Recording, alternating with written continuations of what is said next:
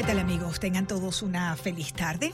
Gracias por estar conectados con nuestra señal americano media y Radio Libre 790M. Yo soy Lourdes Jubieta, hoy acompañada en los controles de Cristian Bonet y en la producción general Raymond Habibi Azar. Recuerden que estamos en las redes sociales Twitter, Getter, Instagram, Facebook, Truth Social, Telegram, la que usted más le guste, mi querido amigo oyente. Allí se conecta con nosotros y se entera de todo lo que es noticia, al igual que en nuestra página web americanomedia.com y por supuesto invitándolos a que bajen la aplicación. Lo mismo si usted tiene iPhone que si tiene Samsung, usted entra allí eh, en... Uh, Apple Store o en Play Store completamente gratis y baja la aplicación de Americano para que esté bien informado.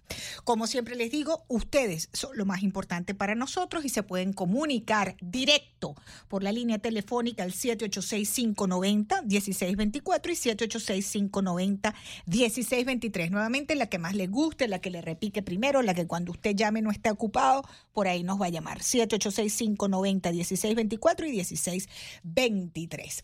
Bueno, Día de los Presidentes coinciden con los carnavales. Eh, tenemos varias notas de suceso con respecto a ese tema precisamente de los carnavales, pero comenzamos con lo que es el Día de los Presidentes, ¿verdad? ¿Y dónde están los presidentes? Bueno, el presidente, expresidente Carter, Jimmy Carter, quien hasta que llegó Joe Biden era considerado el peor presidente que hemos tenido en los Estados Unidos. Todavía le debemos a Carter nada más y nada menos que la desgracia latente que es el régimen de los ayatollah en Irán. Ustedes recordarán, nuevamente no había que estar vivo, porque me dice, yo no, yo no me acuerdo porque no estaba vivo. No importa, no estábamos vivos durante la Revolución Francesa y sabemos exactamente qué pasó en la Revolución Francesa. No estábamos vivos durante la Primera Guerra Mundial y sabemos exactamente lo que pasó en la Primera Guerra Mundial.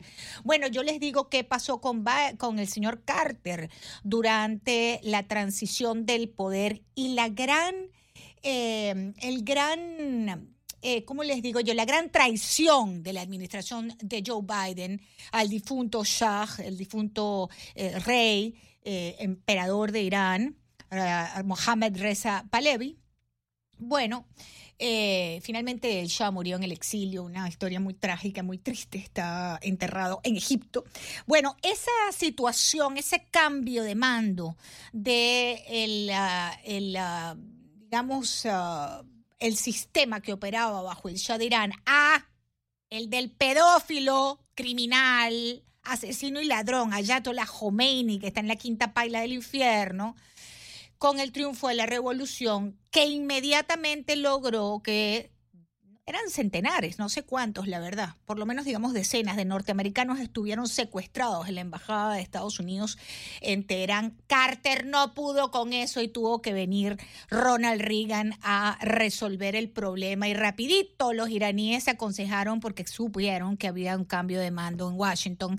Y del débil pusilánime de Jimmy Carter pasamos a un hombre como Ronald Reagan que en 24 horas por decir una unas horas, resolvió el tema de los rehenes eh, norteamericanos en Irán. De ahí arrancó ese proceso revolucionario iraní que se inició con la administración, la administración de Jimmy Carter. Bueno, el cuento es que Jimmy Carter, ah, que tiene 98 años, queridos amigos oyentes, decidió no seguir siendo atendido en el hospital y bueno, está ya en su casa en cuidados paliativos, eh, eh, pasando pues estos últimos momentos de su vida en su casa. Eso es eh, Jimmy Carter. El otro presidente octogenario que tenemos, que es Joe Biden, está en, eh, Ucrania, visitó em, Kiev, prometió más ayuda militar, dejó un mensaje allí de apoyo ante la invasión rusa. Dice, Ucrania resiste, la democracia resiste. Este presidente eh, Joe Biden advirtió que la guerra es brutal e injusta, que está lejos de haberse ganado, pero aseguró que el hijo de Putin, Vladimir Putin, está fracasando en su objetivo de conquistar el país vecino. Esto porque se cumple un año ya, mis queridos amigos oyentes, de eh, ya de invasión de Rusia a Ucrania, ¿no? Que si ven algunas imágenes, aquello, vuelvo a la historia, eh, las ah, batallas en trincheras, parece que estuviéramos precisamente viendo una escena de esta película que está nominada ahora al Oscar y que se acaba de ganar una cantidad de premios, la pueden ver en Netflix, que se llama Sin Novedad en el Frente, que es precisamente sobre la guerra en la Primera Guerra Mundial, la batalla por metros por metros entre tropas alemanas y francesas sobre territorio francés durante la Primera Guerra Mundial y que ahora lo estamos viendo sobre territorio ucraniano. Em, algo, imágenes que uno diría, caramba, esto ya em, eh, hubiese sido superado, ¿verdad? La humanidad ha debido haber superado esto, pues no, están allí en trincheras, en combate eh, cuerpo a cuerpo, amigo oyente, as we speak, mientras estamos aquí conversando. Pero les decía pues que eh, Biden está en, eh, pasó por Ucrania. Interesante porque mientras Biden en el Día de los Presidentes está en Ucrania, el expresidente Trump se prepara para visitar Ohio. Es decir, America First contra America Last, básicamente, ¿no? Es la manera que yo lo redondearía. Pero bueno, tengo un reportaje sobre esa visita de Joe Biden a Ucrania. Vamos a escuchar, por favor, Cristian, ese reportaje. Un año después, Kiev aguanta y Ucrania está de pie, la democracia aguanta. Son palabras del presidente estadounidense Joe Biden desde Kiev, donde ha realizado una visita sorpresa en vísperas del primer aniversario de la guerra. Durante su reunión con el presidente ucraniano, Biden ha anunciado 500 millones de dólares adicionales de ayuda. Volodymyr Zelensky ha pedido la retirada total de las tropas rusas de su territorio. Ця неспровокована і злочинна російська війна проти України, всієї Європи та демократичного світу має завершитись очищенням всієї української землі від окупації Росії та твердими гарантіями довготривалої безпеки, як нашої держави, так і усієї Європи і всього світу. Putin thought Ukraine was weak and the West was divided. As you know, Mr. President, I said to you in the beginning, he's counting on us not sticking together. He was counting on the inability to keep NATO united. He was counting on us not to be able to bring in others on the side of Ukraine. He thought he could outlast us. I don't think he's thinking that right now. Biden ha trasladado a su homólogo ucraniano su deseo de que la guerra acabe con una paz justa. Zelensky, por su parte, ha aprovechado para agradecer a Washington su apoyo y para recordar que la lucha continúa.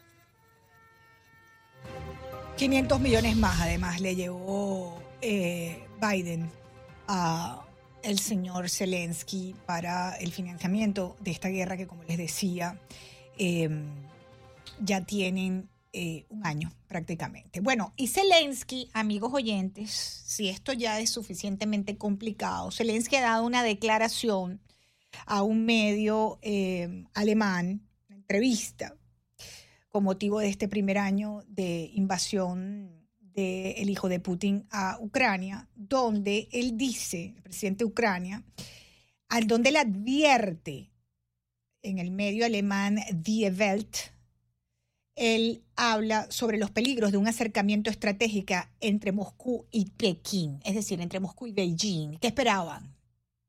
Que no lo hubiera. Bueno, ha dicho Zelensky, y escuchen esto, queridos oyentes, si China se alía con Rusia, habrá una guerra mundial y creo que China es consciente. Ha sido irresponsable este señor de manipulador este señor Zelensky. Si China se alía con Rusia, habrá una guerra mundial y creo que China es consciente. Es importante que China no apoye a Rusia en esta guerra. De hecho, me gustaría que estuviera de nuestro lado, aunque no creo que por el momento sea posible, agregó el presidente de Ucrania a pocos días de que se cumpla el primer aniversario de la invasión. Sobre ese polvorín, queridos amigos oyentes, estamos sentados a esta hora. Así que si usted está en la, en la playa, tomándose una cervecita, disfrutando la tarde, hoy día los presidentes, hágalo. Disfrute, pero continúe conectados, por supuesto, con nosotros en Americano para que usted esté bien informado de lo que está pasando en los Estados Unidos, de lo que está pasando a nivel local y de lo que está pasando en el mundo. Porque Créanme que una declaración como esa nos importa a todos.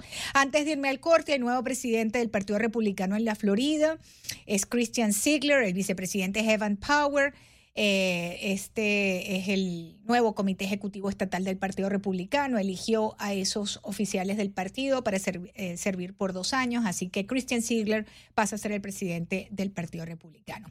Bueno, y al violador de Nicaragua, Cristian, dame unos segundos antes de irme, al violador de Nicaragua, no otro más que el presidente inconstitucional que de eh, Daniel Ortega le salió el muchacho respondón, el presidente de Chile lo ha llamado em, lo que es, pues, lo llamó dictador. El señor Boric ha llamado dictador a eh, Daniel Ortega. Es que no hay forma de lavarle la cara a este criminal, queridos amigos oyentes. Hacemos una pausa. Al regreso, en The House, el comisionado de Educación para la Florida, Manny Díaz, va a estar con nosotros hablando de los libros con pornografía explícita que han encontrado en algunas escuelas de la Florida. Ya venimos con Manides.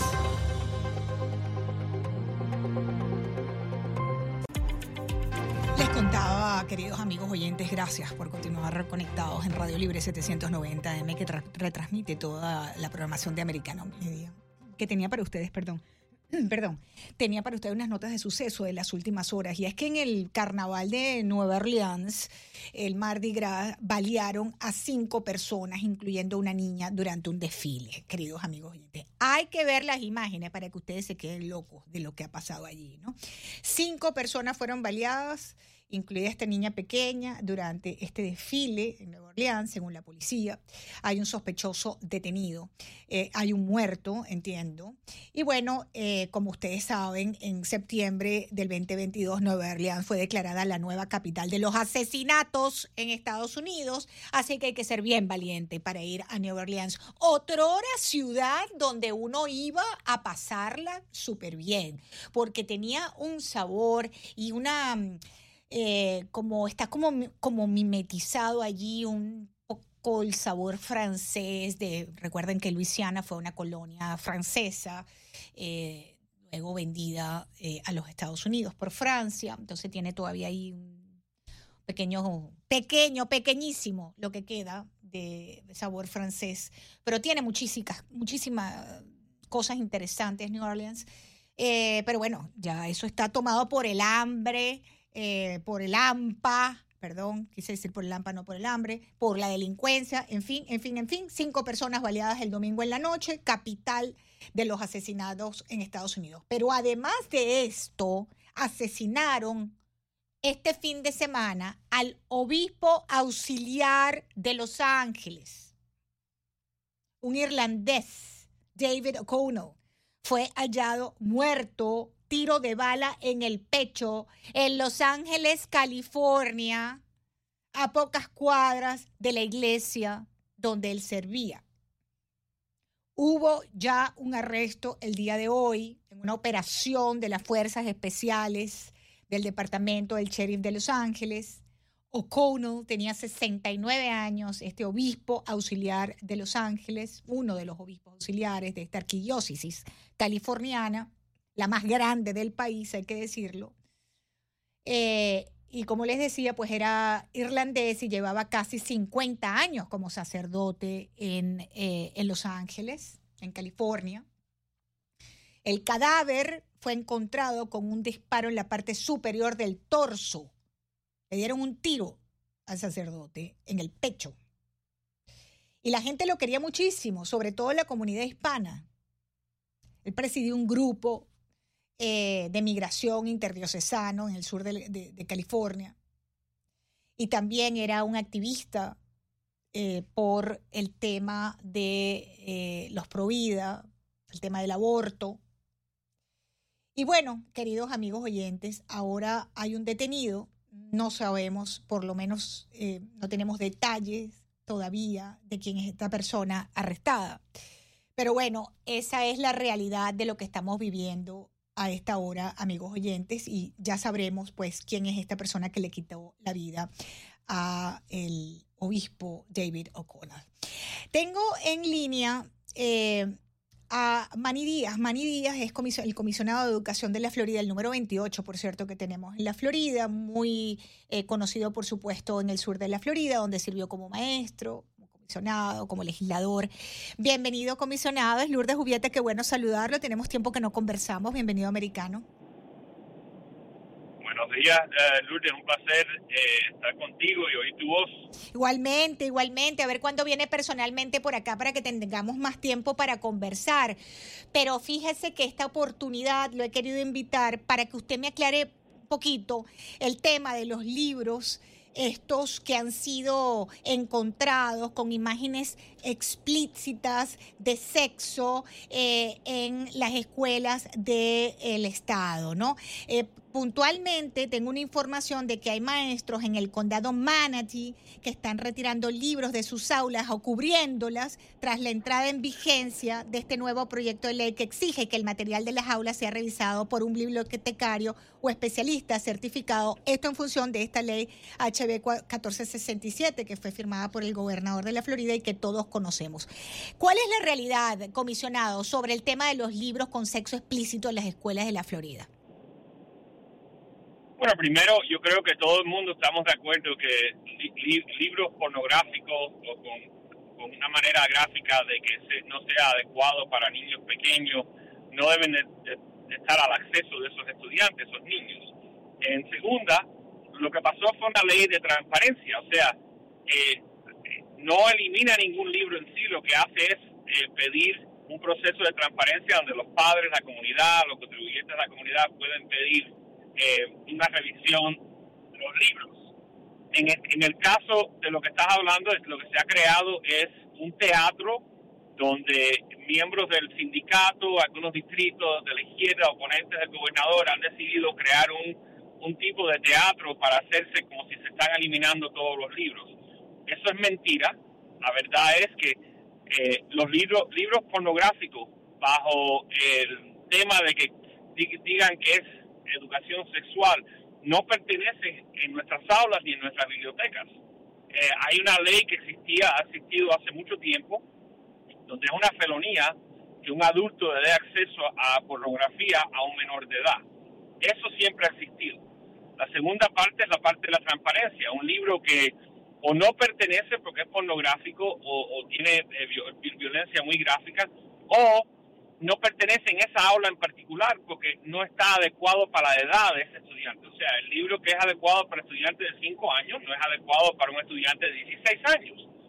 Eso es la realidad de la ley y el proceso, y es un proceso local pero sí estamos viendo que se está usando como un tema político, como un teatro para tratar de atacar al gobernador otra vez. Ahora, comisionado, ¿pero es verdad o no es verdad que han encontrado libros como este que se llama Is Perfectly Normal, donde estamos viendo imágenes explícitas de sexo entre parejas heterosexuales, entre parejas homosexuales? Otro libro que se llama Let's Talk About It, que eh, describe precisamente este, este tipo de relaciones.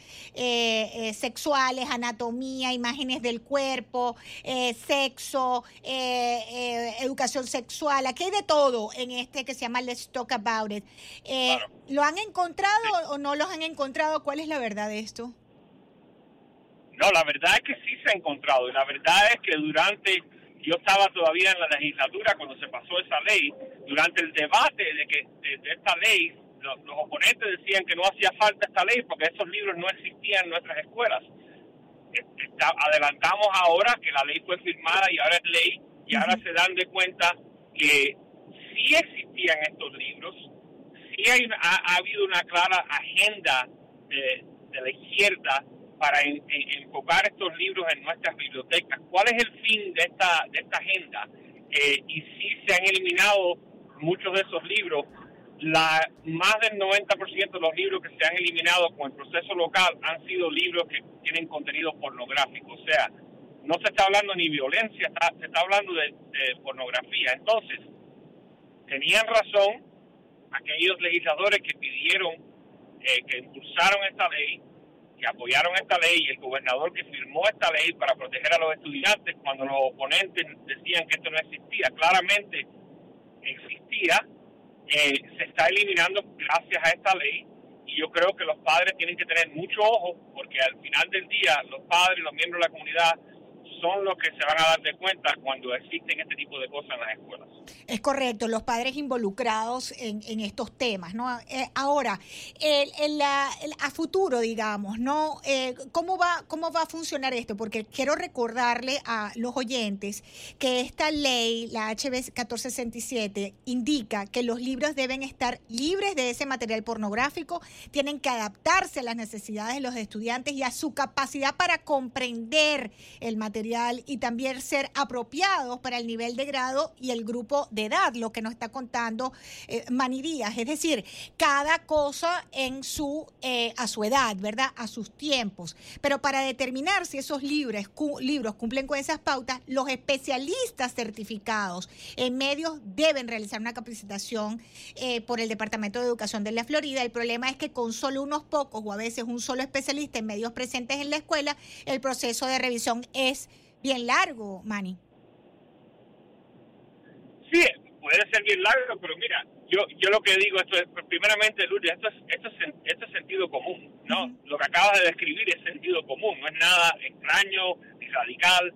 En segundo, tenemos planteles de escuela llenos de profesionales que tienen licencias como educadores. Me vas a decir que, aunque tenga una sola persona asignada a la biblioteca, estas personas no pueden empezar a hacer una revisión preliminaria para asegurarse que cualquier cosa que no debe estar en una escuela, que cualquier adulto racional pueda mirar y decir, este libro no pertenece aquí, no se pueda eliminar pendiente la revisión completa. Lo que hay que hacer es eliminar los chances de que nuestros estudiantes, especialmente los pequeños, estén expuestos a este tipo de material inadecuado.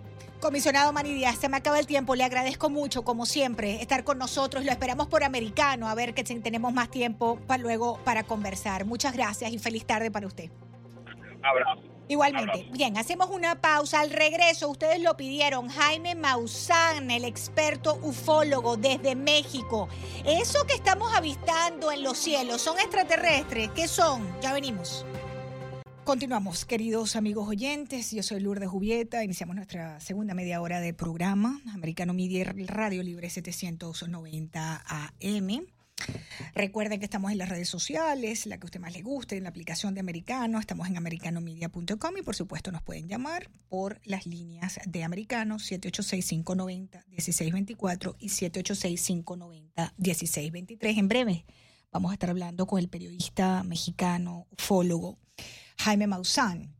Jaime Maussan es un experto en temas eh, extraterrestres y lo hemos invitado porque Estados Unidos, como ustedes bien saben, ha recolectado al menos 510 reportes de objetos voladores no identificados, muchos de ellos en espacios aéreos de importancia militar, de acuerdo a un reporte desclasificado.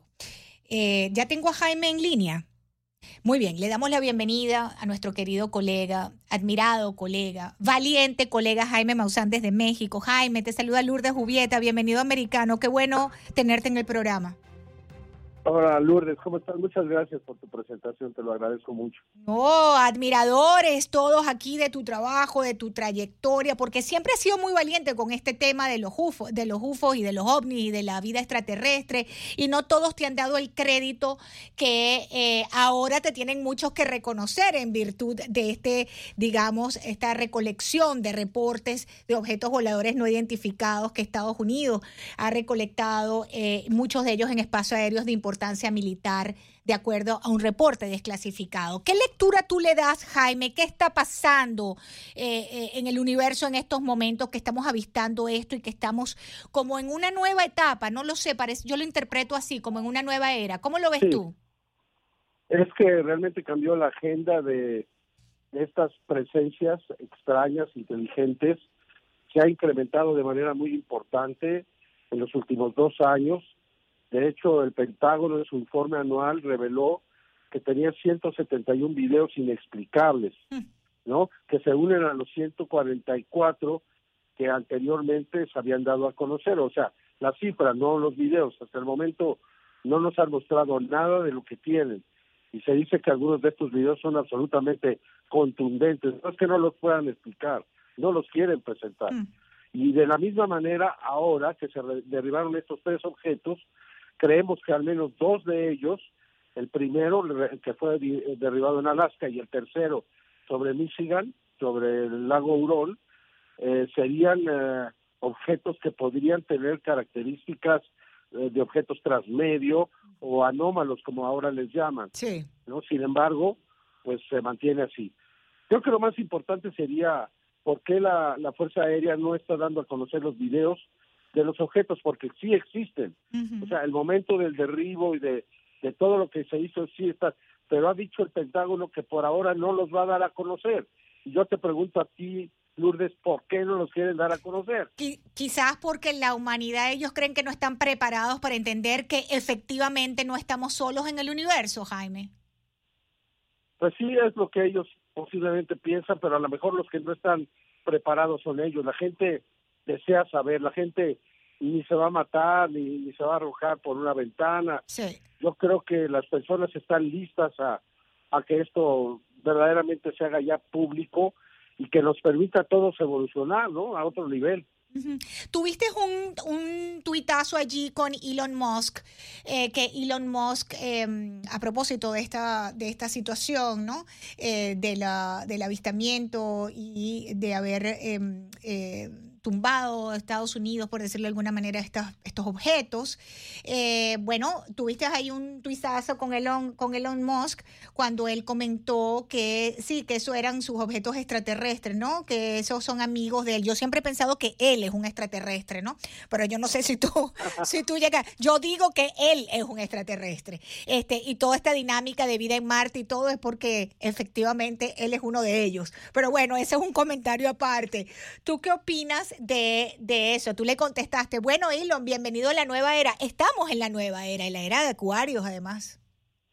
Desde luego, desde luego, ¿no? Yo creo que es muy importante que personajes como él públicamente ahora se, se abran y acepten esto, como lo hizo Ávilo Ebel, astrónomo de Harvard, sí. como lo hizo Bill Nelson, el director de la NASA. Sí. O sea, creo que cada vez hay más personajes del más alto nivel que están aceptando que esto es una realidad.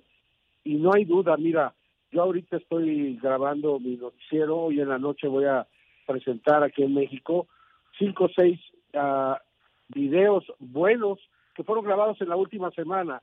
El, a partir de que fueron derribados estos objetos, ¿por qué no nos siguen hablando de ellos o los van a derribar a todos los que hay o, o qué piensan hacer? Porque porque la actividad esta continúa y, y yo creo que se está acercando cada vez más, Lourdes. Yo creo que cualquier día de estos va a haber una sorpresa mayúscula. Yo espero que en ese momento estemos todos preparados.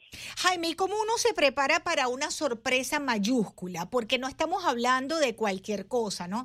El reconocimiento de vida extraterrestre, no hay que ser muy preparado ni de una gran cultura para entender que no es posible que estemos solos en el universo. Eso no existe, que estemos solos en el universo.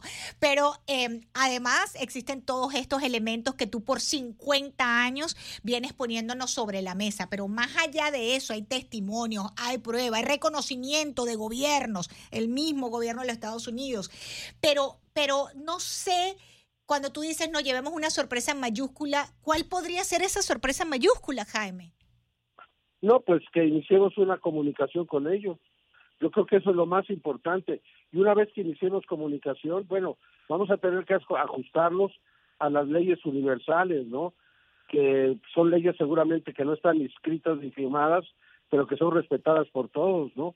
Y que esto nos va a obligar, entre otras cosas, a, a empezar a respetar a nuestro mundo, a, a, evitar la extinción masiva de especies, de insectos, de plantas, de flores, de animales. Yo creo que tendría que haber una, una revolución interna en nuestro mundo mm. para evitar seguir haciendo las cosas que a nivel cósmico no deben de ser muy bien vistas. Yo creo que vendrían este pues eh, todos estos principios universales que vamos a tener que respetar. Nos comportamos como verdaderos adolescentes, no queremos ninguna responsabilidad. Pero esto pues está a punto de cambiar este Lourdes.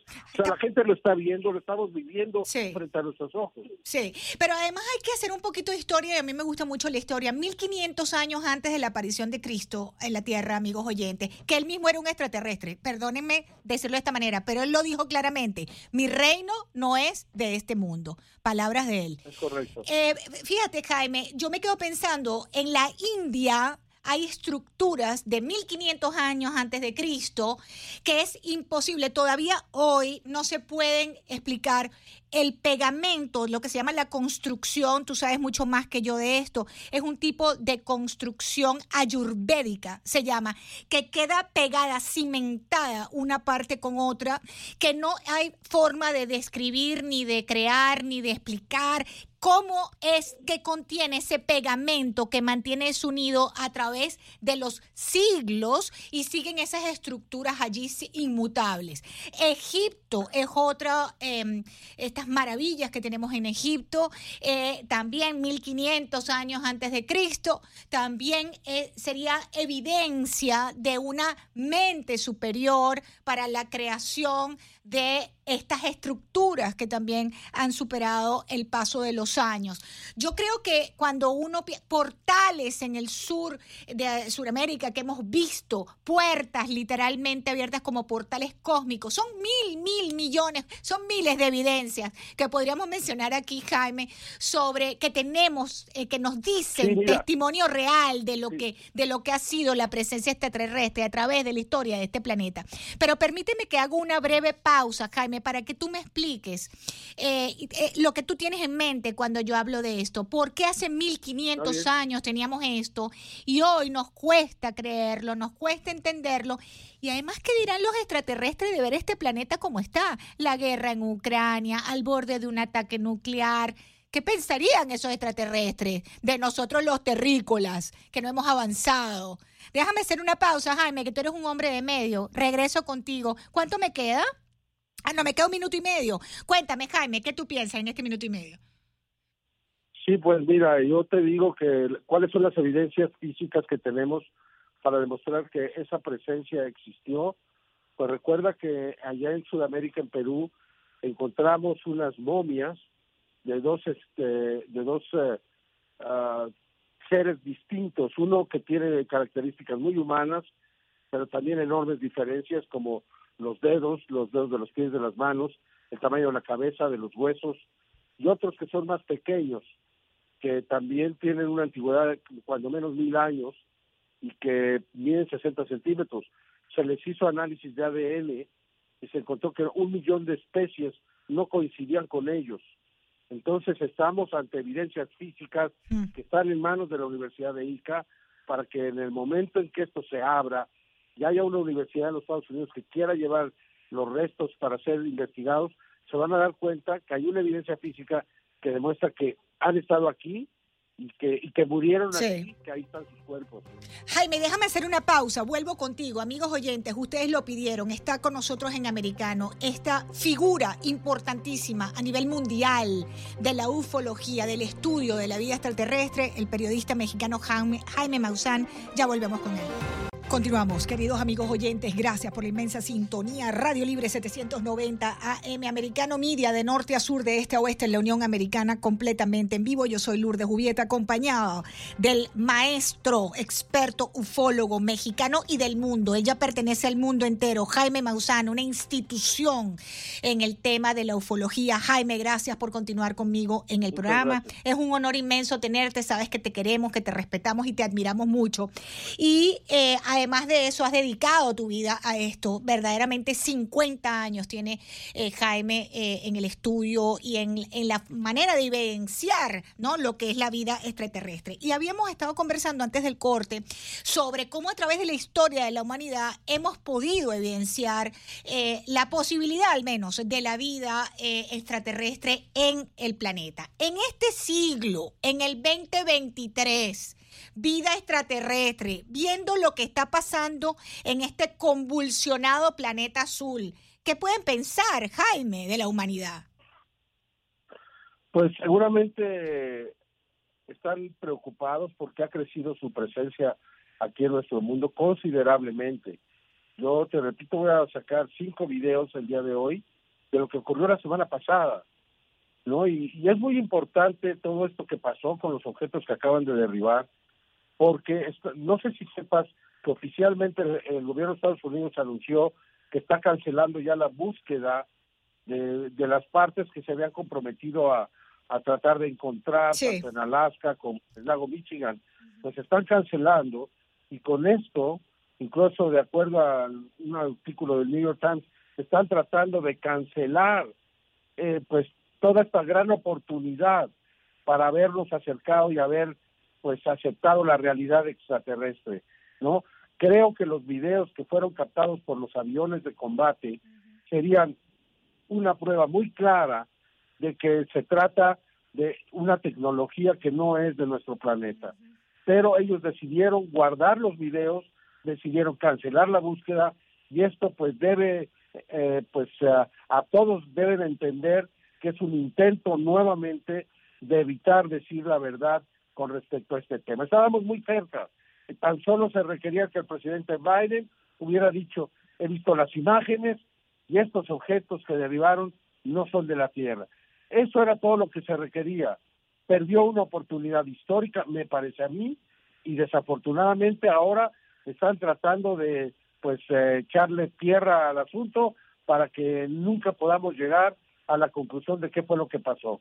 En realidad, dos de los tres objetos al menos me parece que eran de origen extraterrestre.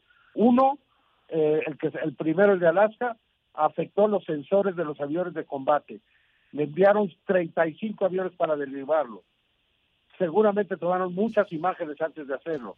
Los eh, sensores afectaron, los pilotos se marearon, eh, no pudieron determinar cómo era el sistema de propulsión del objeto cuando le dispararon se hizo pedazos muy pequeños, no explotó como un globo.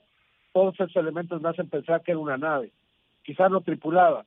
Y también el objeto de que derribaron en Michigan se movió desde Montana hasta Michigan en 12 horas, son casi 1.600 millas. Por tanto, pues consideramos que ese objeto también debe haber sido algún tipo de inteligencia, porque un globo no se mueve a menos que haya vientos huracanados, no se movería tantos kilómetros en tan poco tiempo. Y por eso creo que debemos de presionar ahora, o ustedes que están allá, al gobierno y sobre todo a sus representantes. Eh, ahí está Marco Rubio, que ha sido muy destacado en esto. Yo quiero decirle que en este caso, no siempre estoy de acuerdo con él, pero en este caso él ha sido muy puntual y él habla. ¿Qué pasa de todos los reportes? Tenemos más de 300 reportes de objetos, que ahí están los videos, que, lo, que se muestren, ojalá que haya más presión de los congresistas. Ustedes presionen a sus congresistas para que finalmente se nos diga la verdad, porque estamos perdiendo mucho tiempo. Nada más te digo esto, Lourdes, ¿cómo sería el mundo si en 1947 hubiéramos aceptado la presencia extraterrestre en la Tierra? No, no estaríamos metidos en tantos problemas. Mm. Ahora, Jaime, eh, me quedo yo pensando cómo, cómo mirar esto como ciudadano de a pie. Cualquiera que nos está escuchando en este momento en la Unión Americana, que está manejando su camión, que está trabajando, que está sentado y dice, mira lo que Lourdes y Jaime Maussan están hablando, ¿no? Em, ¿cómo, cómo, ¿Cómo asimilar esto dentro de la vida diaria y por qué podemos pensar que el gobierno de los Estados Unidos, en definitiva, eh, no nos quiere eh, dar la información real sobre esto? Por los posibles cambios que generaría. O sea, y a lo mejor ellos no están, nosotros estamos preparados a los cambios, ellos no. Creo que, pues eso es básicamente, o sea, ¿quién maneja el mundo? Pues los, los dueños del, de la energía, mm. los dueños del dinero. Ellos son los que manejan el mundo y no creo que quieran cambios. Digo, lo que te diga en ese sentido es especulativo, claro. no lo sé. ¿Cómo se haría esa comunicación con, con, con, seres extraterrestres? Eh, digamos, ¿cómo, ¿cómo uno se puede comunicar? ¿Cómo es ese tipo de comunicación, Jaime? Se ha, demostrado, se ha demostrado ya, porque en 1974 se mandó un mensaje código binario al espacio. Sí. Frank Drake y Sagan lo mandaron, y 27 años después llegó la respuesta a los campos de trigo en Inglaterra, y fue una respuesta muy delicada, muy precisa, muy exacta, donde nos dijeron que tenían eh, todos los elementos básicos de la vida, hidrógeno, nitrógeno, oxígeno, fósforo, carbono y también silicio en su cuerpo. que tenían un millón de nucleótidos más que nosotros en, en el ADN, en las células, que eran híbridos, eh, cuál era su tamaño, o sea, dónde vivían, en qué planetas, etcétera. Toda esa información llegó, pero los científicos no quisieron darle la importancia que tenía. Si es que en código binario, porque el mensaje se mandó al cúmulo de estrellas M13 a más de 13.000 años luz de distancia, 12.800. Y, y entonces, este, perdón, 22.800 rectifico. Y se pensaba que el mensaje iba a regresar en 50.000 años, llegó en 27. ¿Qué quiere decir? Que sí se puede a través de los ceros y los unos del código binario, que es el, el que se utiliza en las computadoras, y creo que así podríamos empezar una, una comunicación. Matemática, ¿no? Básicamente. sí, un poco de matemática y de código, de computadora, y, lo podemos hacer perfectamente. Y, y entonces, ¿te imaginas ir avanzando? ¿Te imaginas intercambiar ideas con estos seres? Increíble. Ellos ya pasaron por todo esto. Claro. Ellos lograron sobrevivir. Ellos llegaron al espacio. Nosotros nos, nos podemos quedar en el intento. O sea, las cosas no van muy bien y podrían complicarse próximamente si no hay un cambio. Y creo que este, este fenómeno nos da la oportunidad del cambio. Ahora, me queda, me queda un minutico y medio. De ti se han reído por años diciendo que, que eras charlatán, que eras farsante, y ahora muchos están tragando esas críticas y esas risas, ¿no? Ahora resulta que los ignorantes son ellos, Jaime. Eso siempre lo supe. Este, yo sabía que en algún momento cuando esto saliera a la luz, pues todas esas personas que aseguraban tener la verdad en la mano se darían cuenta que realmente ignoraban la esa realidad de la que aseguraban eh, pues eh, ser los dueños no y ahora pues las cosas están cambiando mucho y van a seguir cambiando. No lo van a detener. Esto que pasó no se va a detener. Yo estoy seguro que muy pronto vamos a tener noticias. Hay mucha gente ya en el Congreso en áreas científicas está Viloev está Nelson en la NASA que van a seguir empujando para que esto se abra de una vez por todas, Lourdes. Y, yo tengo esperanza de que vamos a seguir. Yo también, Jaime. Y, y, una cosa adicional que yo creo que es importante, a través de la historia del estudio de la ufología, han fallecido verdaderos investigadores de estos fenómenos y que nunca han recibido ningún tipo de homenaje ni de reconocimiento. Y resulta ser que estaban más claros que muchos científicos en esta, en esta etapa, ¿ah? Jaime. Yo creo que es importante ese reconocimiento también a los que están antes de nosotros. Desde luego, desde luego hay muchos que les hicieron pedazos sus carreras, su credibilidad, su imagen, sí. todo. Sí. Y, yo creo que eh, una de las cosas que hay que hacer es reconocer a todos estos que ya se fueron y que, nunca se les se les hizo, ahora sí que sin ser redundante, el reconocimiento Claro que sí. Jaime Maussan, te abrazo fuerte. Gracias por todo lo que haces. Gracias por lo que haces para la humanidad. Gracias por tu, tu, dedicación. 50 años, amigos oyentes, experto ufólogo. Él no es mexicano, él es del mundo, él es del universo. Gracias, Jaime. Te abrazo. Gracias. Nos vamos, queridos amigos oyentes. Esto es Americano Media.